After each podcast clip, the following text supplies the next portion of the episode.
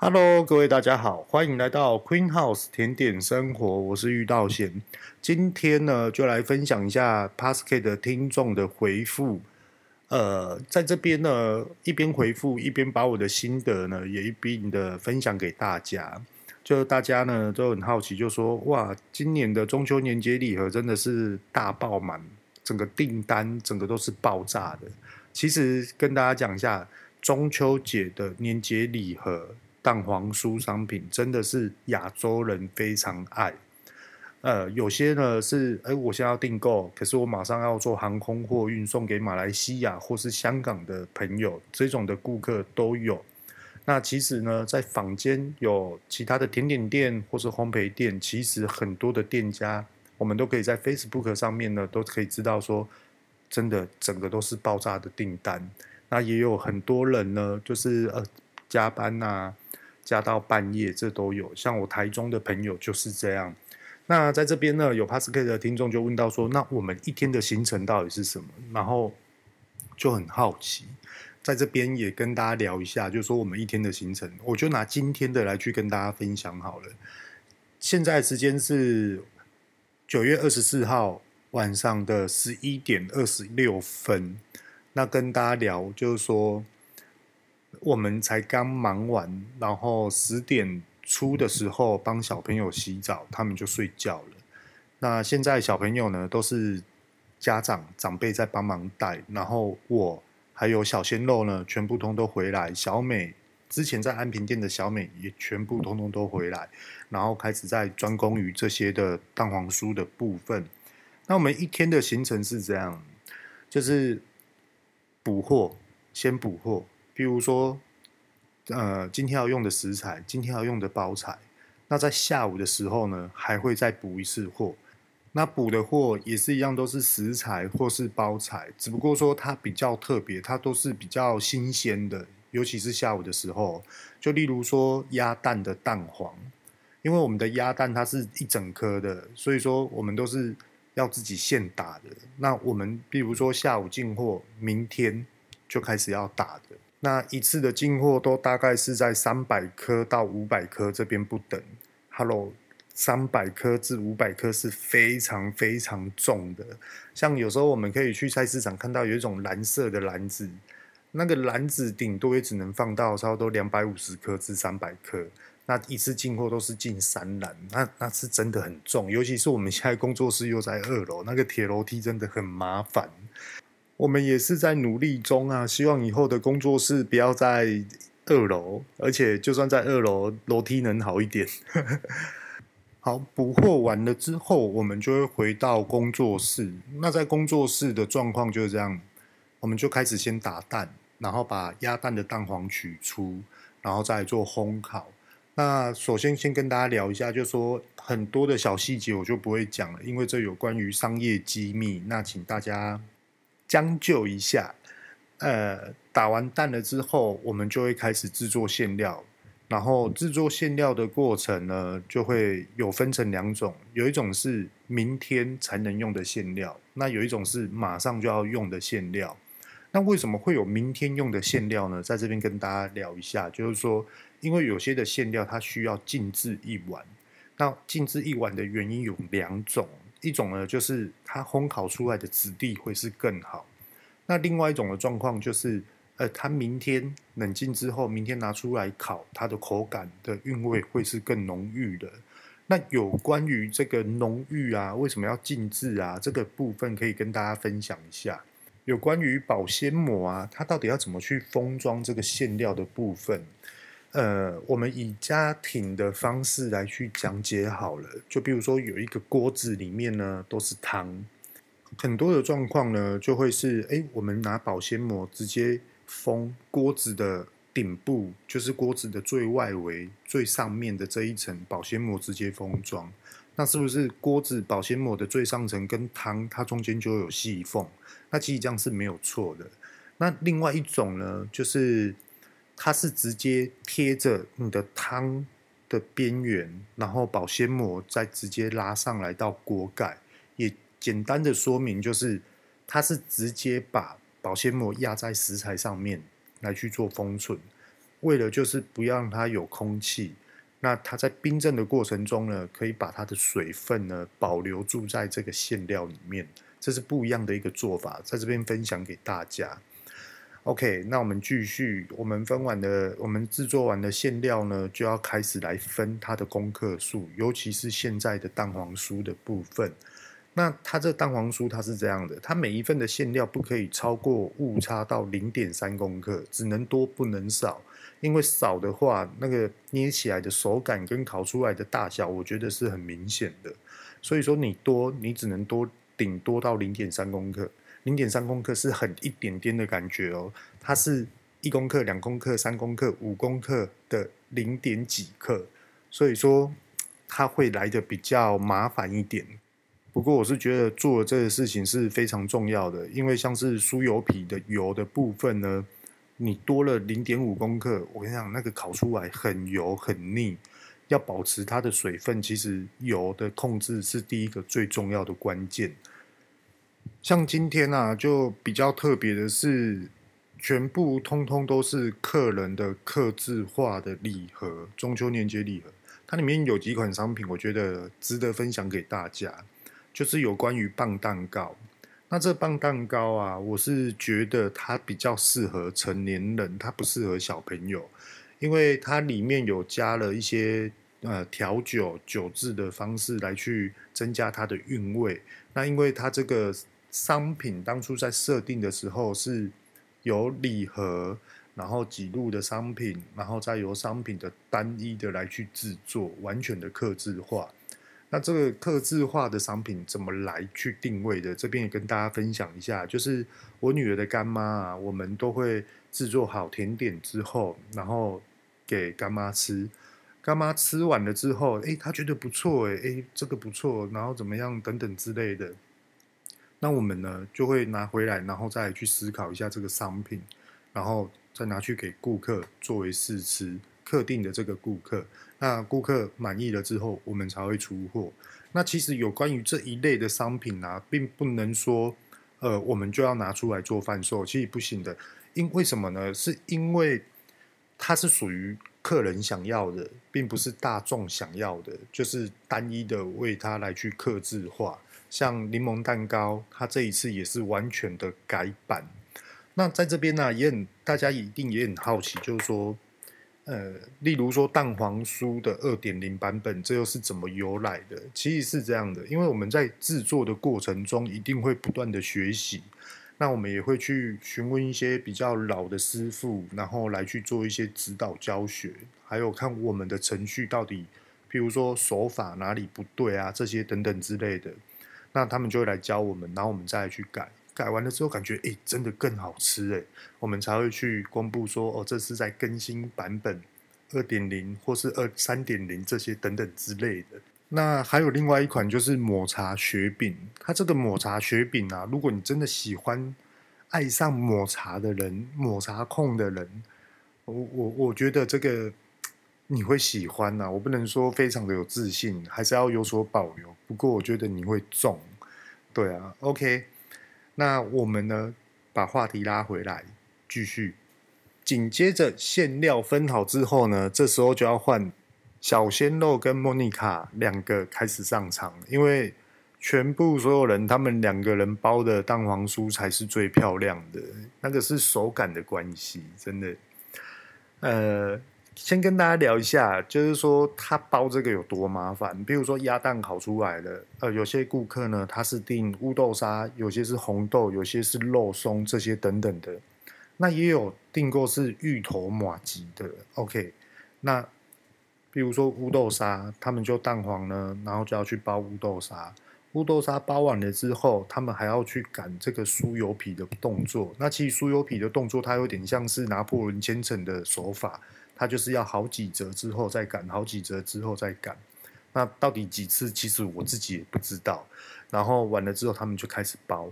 包完了之后呢，还要上这个蛋液，蛋黄的蛋液。蛋黄的蛋液啊，抹完之后还没好哦，还要点，就是它的顶部呢，蛋黄酥顶部有白芝麻或黑芝麻都要去点缀。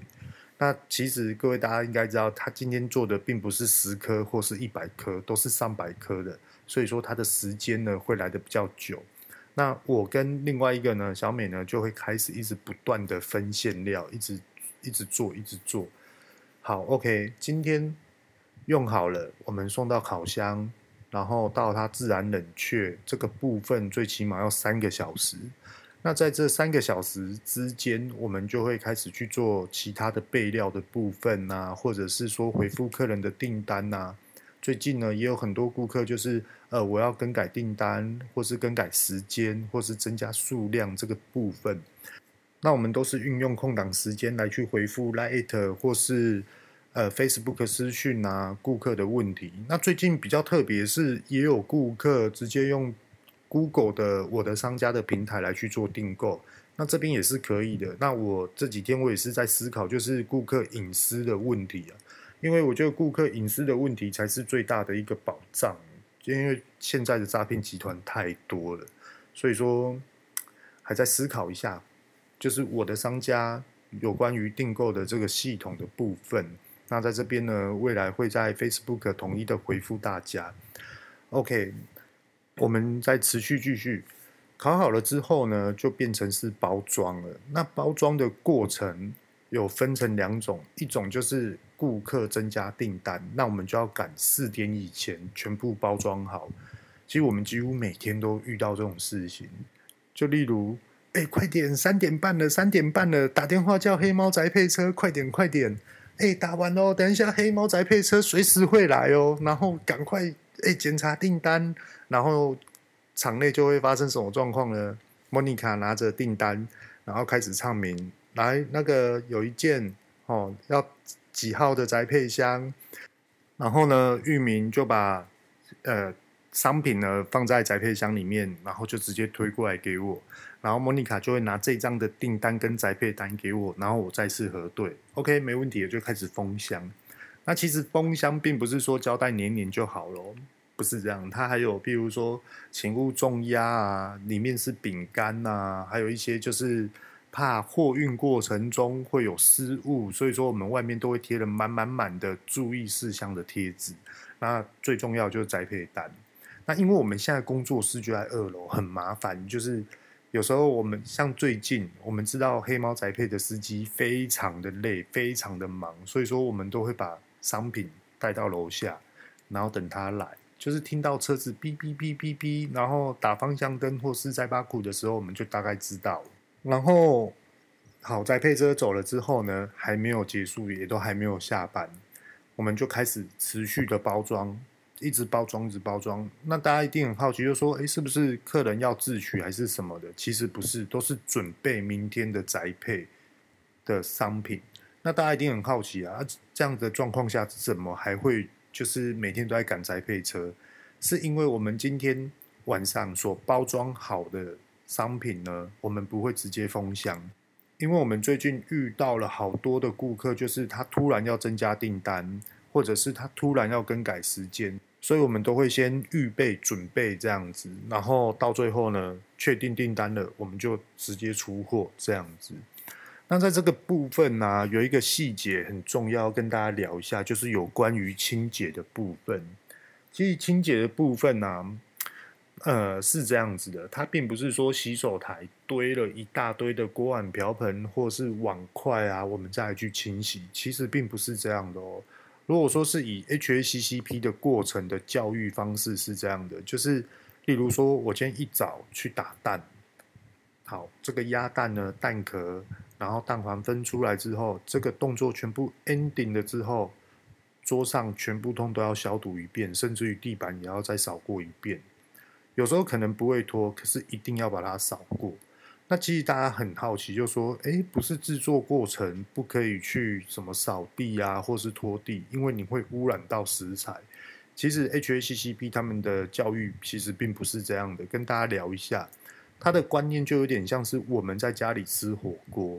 那吃火锅的时候，顾名思义，一定就会在一张桌子，或者是说在家里的客厅，然后大家一起团聚这样子吃火锅。那是不是就有一些生菜、生肉或是海鲜都是生食？那如果我们今天吃火锅的过程中，汤如果不小心滴出来了，请问你会不会去擦？甚至于汤滴出来了，或是调味料呃用太多了，还是滴到一些生食材的时候，你会感觉到污染的感觉。其实它这个环节就是这个部分，也就是说，随时就是用完的锅子就马上洗，然后就是地板呢，只要看到脏的，肉眼看到就要马上去清除，而且更何况就是。因为自己本身也是自己在制作甜点啊，那如果说你看到哇地板脏脏的，其实你在做甜点完全都没有那种情境可以下去专心制作，你看到脏就觉得很烦。那在这边呢，跟大家聊一下生活上的一些小常识，就例如说我们在家里啊，然后垃圾桶里面都会用一层塑胶袋，那其实很多人呢都会认为说，哎，可以节省塑胶袋，就尽量把它装满。所以说都会刻意的去压垃圾，其实压垃圾的这个习惯是不好的哦。先跟大家聊一下，说为什么呢？因为我们家庭用的垃圾，你要确定它是干燥的，而且它是纸装的。如果说它今天不是的话，就千万不要去压它，因为有时候你会流出一些液体，或者是说里面的脏污，因为受到挤压呢，而流到塑胶袋的底部。那你在搬运的过程中，很容易导致于因为太多垃圾了，所以说太膨胀，垃圾袋破掉。所以说，呃，我们呢、啊、是没有在压垃圾的这个的部分。那在这边也跟大家分享一下，就是不要去压垃圾袋，等到呢垃圾袋满了，自然而然满了，你就直接封装起来。那什么时候可以封装垃圾袋呢？其实就要看家里的垃圾桶的大小。呃，建议是七分满至八分满的时候就可以实施封装了。那像我们呢就是这样，就比如说，呃，垃圾袋说七分满的，它很轻哦，它基本上都还可以挤压，可是我们都不会去压它。那我们就直接拿到外面的走廊先放着，等到垃圾车来的时候，我们再去做处理。那有关于呃回收这部分呢，今天就不去分享，因为我觉得那种事已经变成是一种习惯跟一种嗯尝试了。那有关于呢，听众如果说有想要知道什么样的讯息呢，也欢迎 email 给我。那在这里面都有去做一个部分的一个分享。那比较特别的是，上个礼拜因为比较忙，所以说今天才去做一个回复的动作。呃，有顾客说直接用 email 来私讯，我觉得这样太麻烦了。然后问我说有没有比较普遍的一些网络平台？有的，我在昨天晚上。我有申请 IG，这个 IG 叫做 Queen House 甜点生活，是另外另是另外一个，并不是 Queen House 甜点。那我没有申请 Facebook，因为我觉得平台太多，很难去管理，而且我觉得很麻烦，所以说我在这边先就是保留一下，让我就是好掌控、好管理为优先。那如果说造成大家不便呢，再请各位将就喽。那另外一个问题是这样，就是我好像上个月底吧，就是哎不对，月初的时候，就是有 Podcast 的听众就说，哎，蛮喜欢听我在讲商业的话话题啊，就觉得说我很敢讲，然后讲的比较深入，虽然说有一些小细节没有提到，不过就嗯，就是谢谢你称赞。那你说音质的问题呢？其实这个部分就很瞎了。我先跟大家聊一下为什么很瞎。其实，在月初的时候，我们有订一套，就是专门在录 Podcast 的麦克风。可是为什么后来没有用呢？是因为我们收到件的时候，他寄给我的是耳机，不是麦克风，而且是完整的一套耳机。后来我就去问了厂商，厂商说：“哦，不好意思，他们寄错了。”所以说我没有把商品送回去。那厂商呢也很有诚意的，就直接汇款还我们这样子。那后来莫妮卡呢就说：“哎，没关系，那我们先不买。我们因为莫妮卡发现到有另外一个美国的品牌还不错，那台湾呢目前还没有人代理。那莫妮卡对这款商品也蛮有兴趣的。那她又说她要订购，那什么时候商品会来呢？还不晓得，因为她好像是在亚马逊上面订的吧，所以说不太确定。”那最后呢，有很多的 Podcast 的听众都有私讯，就说：“呃，那我们是听了你的 Podcast，想要来订购看看你的商品。那现在什么时候可以取到货最快的？其实在这边呢，还是要看订单的状况。那是确定是还可以再订购，还可以再塞单进来。那什么时候可以出货呢？现在目前都还不确定。而且有关于如果说我们是提供宅配的这种的服务事项的话呢，这边就要去看看黑猫他们这边的状况。有时候他现在啊，通常是已经没有办法去指定什么时候可以取到货物，因为有关于宅配塞车的问题。那还有一个就是比较特别的，它是属于一个单一的状况，可是我发觉到它已经变成不是单一状况了，就是很多国外的朋友，就例如说在美国，然后他们说，诶，可不可以寄到美国这个部分？其实以前我们是有寄到美国的，那它是走空运的方式。那空运呢，它最快要三天之后，我们今天寄出去，你要三天之后才可以收到货。那有些状况它是要等到七天，因为现在疫情的关系，其实说我也没有办法很肯定的说到底什么时候可以收到件，因为我人也不在美国，看不到那边的状况。所以说这边呢，我们还是保留的心态就是。到底要不要接？我们也是很纳闷。OK，那我们今天就分享到这边。这里是 Queen House 甜点生活，我是遇到贤，各位拜拜。